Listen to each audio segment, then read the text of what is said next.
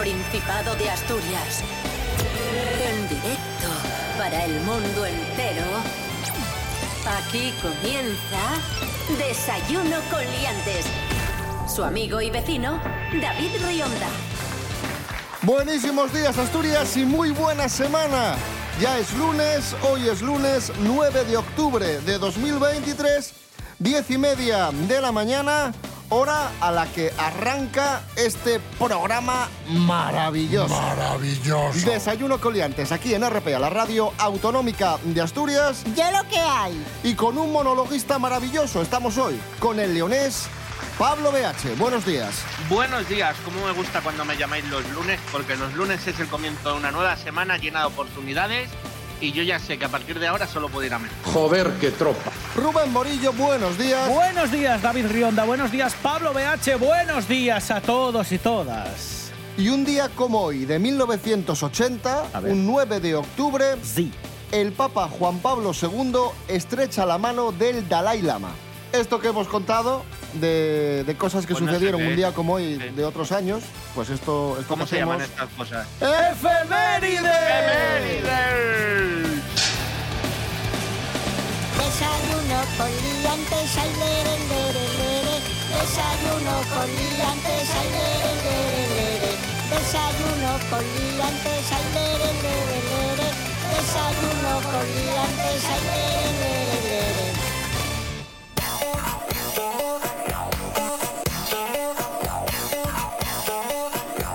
Asturias contará con una planta de ensamblaje de robots. La compañía gijonesa Alisis y Ghost Robotics, que es el fabricante estadounidense líder en robótica cuadrúpeda, se han unido para impulsar la robótica de nueva generación en Europa y el norte de África. Oh, yeah. Y en el marco de este proyecto van a poner en marcha una planta de ensamblaje de robots aquí en el Principado de Asturias. Alisis, en resumen, tiene previsto establecer una planta de ensamblaje, soporte técnico y mantenimiento en el Principado con el fin de adecuar a la producción de los robots cuadrúpedos del fabricante estadounidense en Europa. Son unos robots que son como perros. Los perrinos, sí, dan, dan un poco de yuyu, ¿eh? Sí, sí, Porque estos robotes es que ya viene Skynet a por nosotros. Os voy a exterminar a todos. Os voy a exterminar a todos. Ah, Muerte a los humanos. Malditos seres de carne y hueso. Ya veréis que bien funciona el titanio. Piltrafillas. Robotes, sí. ¿No os sí. da miedo? Los, los robots. No, Si no nos da miedo el robots- Calatrava, que es como un Transformer gigante, ¿qué, qué miedo nos va a dar unos robots que son como perrinos? O sea, Es verdad, vamos es a verdad. ver. Es una buena noticia para la industria. Estos robots son robots cuadrúpedos capaz de- capaces de realizar labores de reconocimiento e inspección, especialmente en terrenos abruptos, ya que tienen gran capacidad de equilibrio, incluso pueden hacer volteretas, Sí, sí. eh, escalan, trepan, son la leche. Que llaman la atención Vamos, muchísimo. Está muy bien. ah, básicamente Asturias, que es lo que es, terrenos abruptos. Eh, eh, eh, No, no eh. te pases, ¿eh? Eh, eh, eh. ¿Qué? Faltó su. Por cierto, estos robots cuadrúpedos son como decíamos, para que os hagáis una idea, son como, como perros, Sí. tienen cuatro patas. Y no tiene nada que ver con otro robot que fabricamos aquí en Asturias Sí, y que bueno. fue muy célebre. Manolín, el robot escanciador. Sí, mira. ¡Hombre! ¿Te acuerdas de él? Mira. está muy buena. También te digo que Manolín tenía que mejorar un poco el sonido, ¿eh? Y le falta diálogo. Ma- Manolín te tenía que hablar de fútbol, de política, como un buen escanciador. En plan, hoy este año, este año el Sporting, ¿sabes? Y cosas así. Y hablando de robots, vamos a hablar de robots que se utilizan en apps para ligar. Sí. Resulta que hay mucha gente que se hace el Tinder, por ejemplo, y no es muy hábil o no tiene mucho tiempo y lo que hace es contratar un servicio Eso es. en el que el robot liga por ti. Sí, Ojo es- a esto, escucha Pablo. Una especie de Cuéntame- inteligencia. cuéntame más, cuéntame más. Una especie de inteligencia artificial que, por módico precio al mes, 28 euros más o menos, lo que hace es. eh, suplantar tu, tu identidad, podríamos decir. Tú le das los parámetros, le dices cómo quieres ser, qué estilo de, de conversación quieres Lo- tener lo con la gente, ¿eh? el ritmo, si quieres ser ingenioso, si te quieres parecer, eh, pues qué sé yo, en comportamiento a Shakespeare, a James Bond, a Jack Sparrow, a- a- bueno, en fin, tú le das estos parámetros y lo que hace este bot, esta inteligencia, esta inteligencia artificial, es hablar con las personas de Tinder o de estas aplicaciones de ligar y se hace pasar por ti. Es decir, te hace el trabajo, el trabajo, digamos, pues te- más tedioso, Más te lo hace- tedioso, más- te lo hace claro. más sencillo, ¿no? Eh, pero, pero- ojo, porque hay servicios que van más allá y lo que hacen es que tú, mientras duermes, lo dejas activado y te conciertan citas directamente. No solo conocen o mantienen una conversación con la persona, sino que además se encargan de agendarte durante toda la semana a las distintas personas que pueden cuadrar, bueno, pues con tus gustos. Eso es fácil. Y ojo, porque el rizo, y esto ya sería el acabose, es que se plantean que estas inteligencias artificiales, que de momento solo pueden hablar con la gente y concertar citas, lleguen a un estadio tal que ni siquiera tengan que hablar. eh, ni siquiera tengas que programarlas. Cuando te conozca muy, muy, muy, muy, muy bien a ti la inteligencia artificial, va a hablar con otra inteligencia artificial de otra persona y ya va a saber antes de la conversación si pegas con esa otra persona. Es decir, que las inteligencias artificiales nos van a conocer tan bien que ni siquiera hace falta que, que hablemos con las personas. Nos van a emparejar con la gente que encaja al 100% con nuestro comportamiento, con nuestra forma de ser, con nuestros Bueno. gustos, etcétera. Yo te digo una cosa, si llega a ese punto, que hagan una inteligencia artificial que se parezca a mi psicólogo para que mi inteligencia artificial, en plan de, a los dos días está depresiva la cabrona. Bueno, este programa es un bochorno.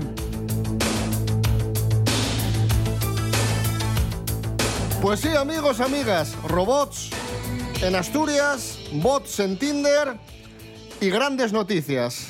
Hablamos de Botillo en Ponferrada, botas tecnología, en los pies. eh, tecnología punta y velocidad punta que muy pronto podremos disfrutar en Asturias en nuestros viajes. Y es que Transportes concretará por fin. el Ay, 26 Dios mío, de dime. octubre la llegada del AVE. apertura de la variante de Pajares se dará a conocer el 26 de octubre en un acto del Ministerio en Madrid sobre corredores Bueno, bueno, bueno. ferroviarios. Y lo que están haciendo ahora es analizar de alguna forma el impacto que va a tener la llegada del AVE, porque estamos hablando mucho de la gente que, Claro. que se va para Madrid.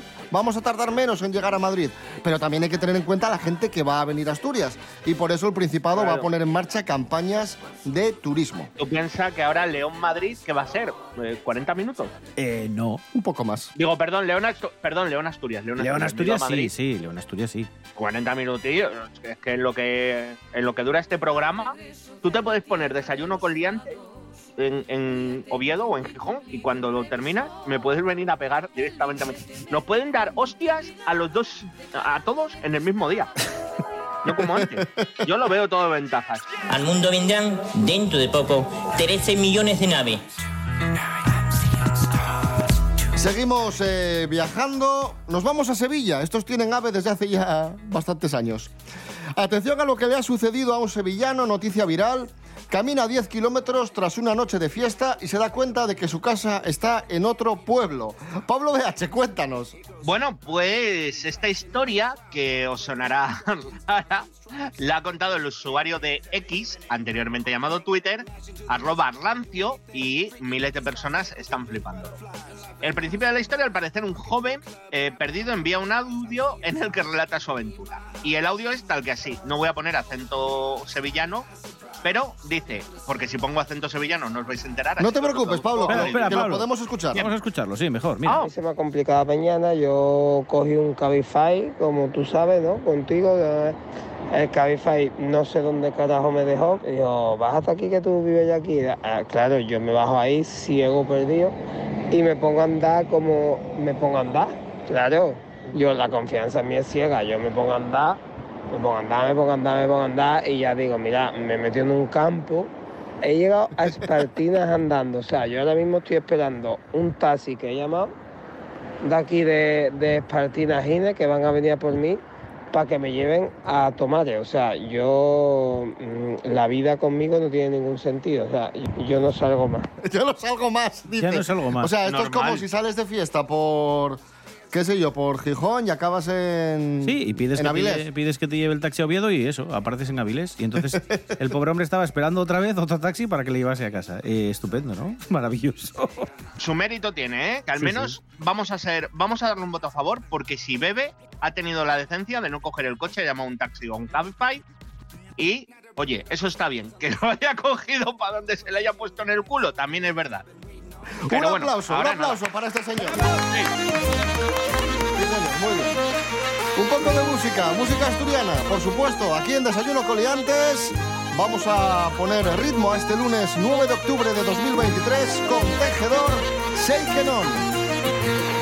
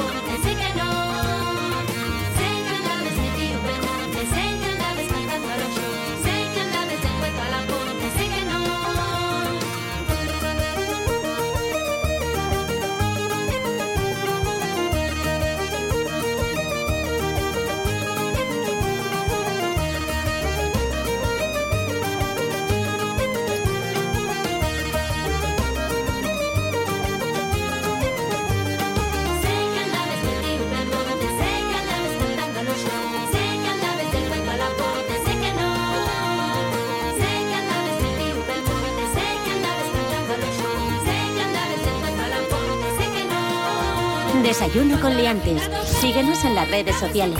En Facebook Desayuno con liantes y en Instagram arroba Desayuno con liantes. Bonita noticia que ha sido viral, bonita historia.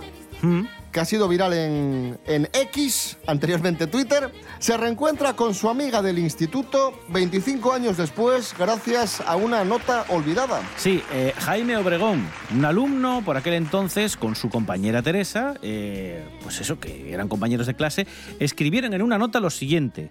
Bueno, en este caso fue Teresa, que, de- que decía, yo Teresa, en pleno uso de mis facultades mentales, apuesto un helado a que suspendo matemáticas. Y lo firmaban los dos, tanto Teresa como en este caso Jaime Obregón. Jaime encontró la nota hace unos años, nota de la que han pasado 25, y dijo, caray, eh, yo aquí tengo un helado pendiente para empezar y para seguir. Ostras. ¿Qué habrá sido, qué habrá sido de esta, de esta chica, de esta amiga mía? Es verdad que dice que es- se le pierde la pista muchas veces a los compañeros de, colegio, la buscó y encontró que trabajaba en un hospital.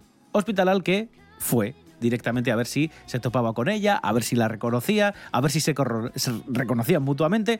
Total, que el primer día no hubo suerte porque esta, esta chica, que ahora es doctora, no trabajaba ese día, volvió en una segunda ocasión y ya sí que dio con Teresa, tomaron ese helado y, bueno, pues nada, se, se pusieron al día. La cuestión es que ahora hay mucha gente siguiendo esta historia en Twitter y le piden a Jaime que por favor dé más datos de qué tipo de helado comieron, qué ha sido de la vida de Teresa y bueno, en fin, eh, algún detalle más. ¡Qué bonito! Un poco de serie de televisión. ¡Qué hermoso, bonito! ¿eh? Esto, La historia de, yo- de amor que hizo llorar a Spielberg. es- bueno, de Tiene amistad, película, la historia de ¿eh? amistad. Esto, esto Claro, es esto es, bonito. Tiene película, sí, sí. es precioso. Esto, esto, esto. ¿Sabe- Estas son sa- las ¿Sabes qué es? me gustan a mí. ¿Sabes qué es esto? ¿Qué, qué es esto? Bonito. Bonito, bonito, bonito. ¿Eh? Eh, Sí, bonito. Bonito, todo me parece bonito. La siguiente historia no es tan bonita. Esto, esto no es tan bonito. Bonita mañana. Bueno, eh, Mary Coletas, buenos días. Hola, buenos días. ¿Qué tal, Mary? Polémico comentario de una concursante de Gran Hermano VIP. Huele fatal. Huele como Asturias. Que no sé cómo huele, huele fatal. A cagar. Por eso hay tantas moscas. Claro. Joder, o sea, heavy, huele como Asturias. Es que huele muy mal, sí, sí. O sea, huele como a, la- a vacas. Huele como Asturias, huele mal, huele a ¿Quién ha, vacas. sido, quién, ha sido esta, ¿Quién ha sido esta tía? Se trata de Marta Castro, habitual del mundo del corazón. Yo no la conozco.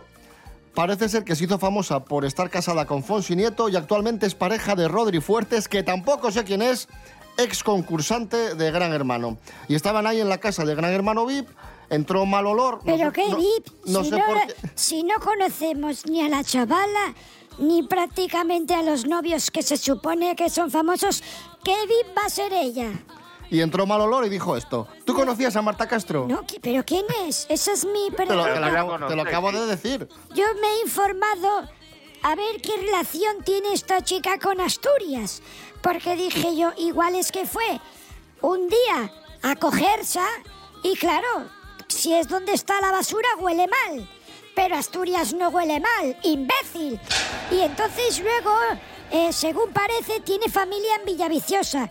Y Que vendría- quizá, que quizá te estén escuchando ahora mismo. y que algún día iría de vacaciones a Villaviciosa, pero no sé dónde la metieron a la muchacha para decir que huele mal. Bueno, también os digo una cosa, con la nariz que tiene te puede decir a que huele el núcleo terrestre, ¿eh?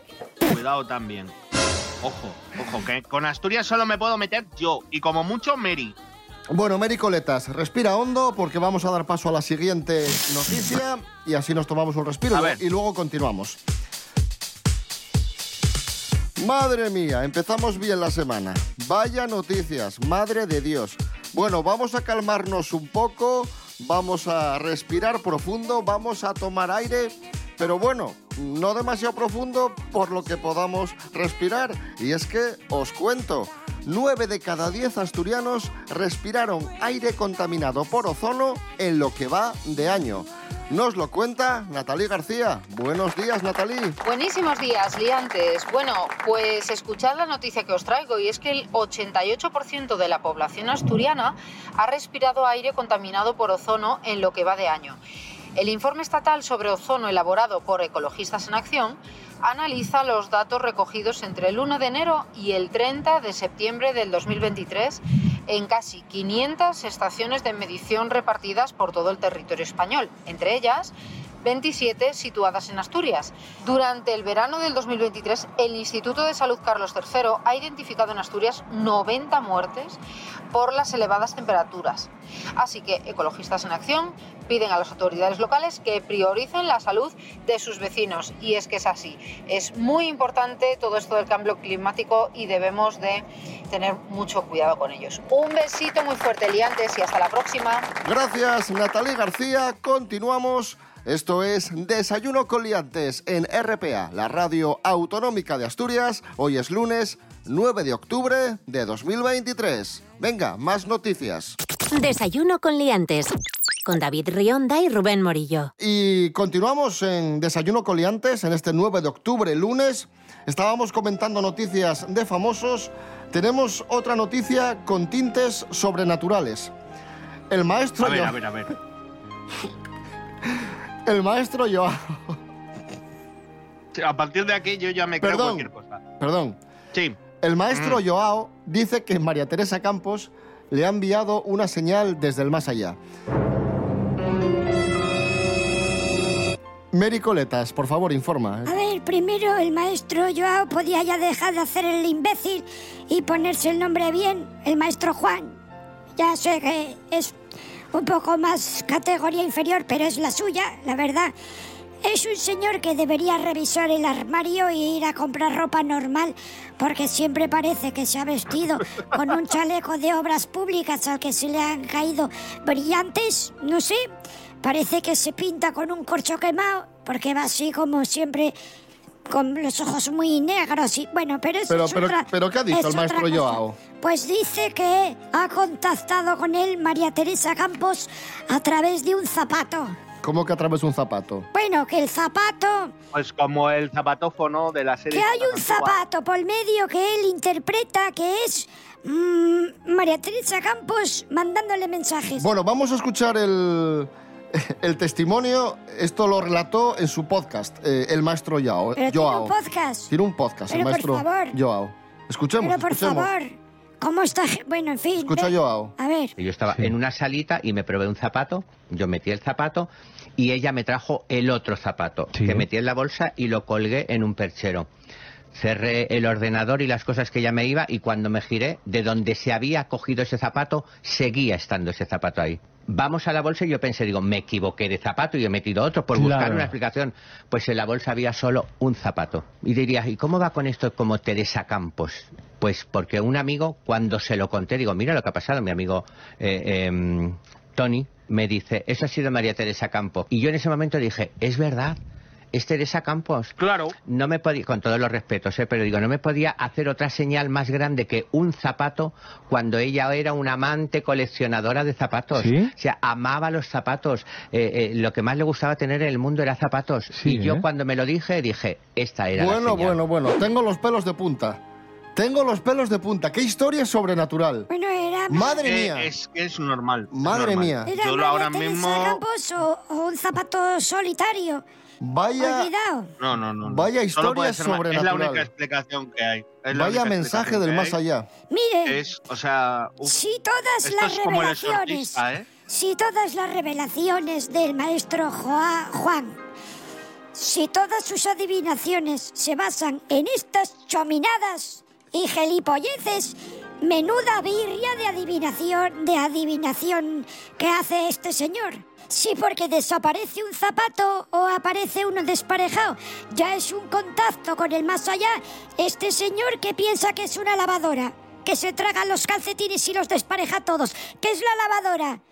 Un acceso, Palete, un digo- portal, un portal al más allá. Sí, Joder. sí, sí. Mericoletas, gracias. Adiós. Fantástico. Bueno, y gracias también a Pablo BH que, que ha estado hoy con nosotros en este lunes tan intenso. Pablo BH, un abrazo, buen lunes. Pues nada, buen lunes, cuidado con los roboces, que nunca se sabe dónde está, y disfrutad de esta semana que empieza Asturias. Vamos a por todo. Desayuno con liantes.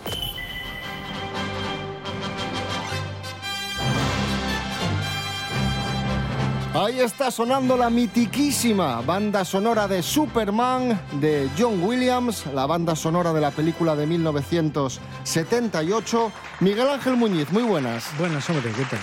Superman, personaje que han encarnado muchos actores. eh, George Reeves hace muchísimos años, fallecido pues trágicamente. Después eh, tuvimos al mítico Christopher Reeve, que también tuvo muy mala suerte, el, el pobre, el mítico Superman de los años 80, de la película de la que escuchamos la, la banda sonora. Y después de muchos años sin Superman en el cine, en 2006 llegó una película, Superman Returns, Superman regresa, y el elegido para hacer de Superman era un actor desconocido, Brandon Road, que hoy cumple 44 años. Hoy, 9 de octubre, cumple 44 años. Esta película no salió muy bien, no tuvo el éxito esperado y al pobre Brandon Road tampoco le fue muy bien posteriormente. De ahí que se alimentó un poco la leyenda de que, de que Superman, de que el personaje de Superman era un personaje poco menos que maldito, ¿no? La mayoría de los actores que hicieron ese papel tuvieron algún problema o bien en su vida personal o bien o bien en su carrera, ¿no? Que no que no acabó de, de ir del todo bien. Pero bueno, a ver, yo creo que al final son más las decisiones al final que uno tome, ¿no? Es verdad que, que te puede marcar a, a Christopher Reeve, pues evidentemente le, le encasilló hasta cierto punto y él estuvo muchos años intentando desencasillarse, un poco como Connery con Bond, ¿no? Al final. Pero bueno, Brandon Ruth, yo creo que tuvo luego una posibilidad de redimirse, sobre todo a ojos de los fans. Pero bueno, a mí Superman Returns en su momento me gustó. De hecho, la vi como cinco veces en el cine, yo creo, cinco o seis veces.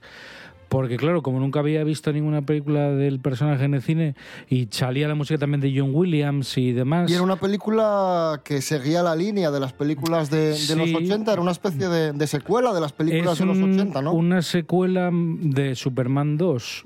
Sale también Marlon Brando haciendo de Llorel.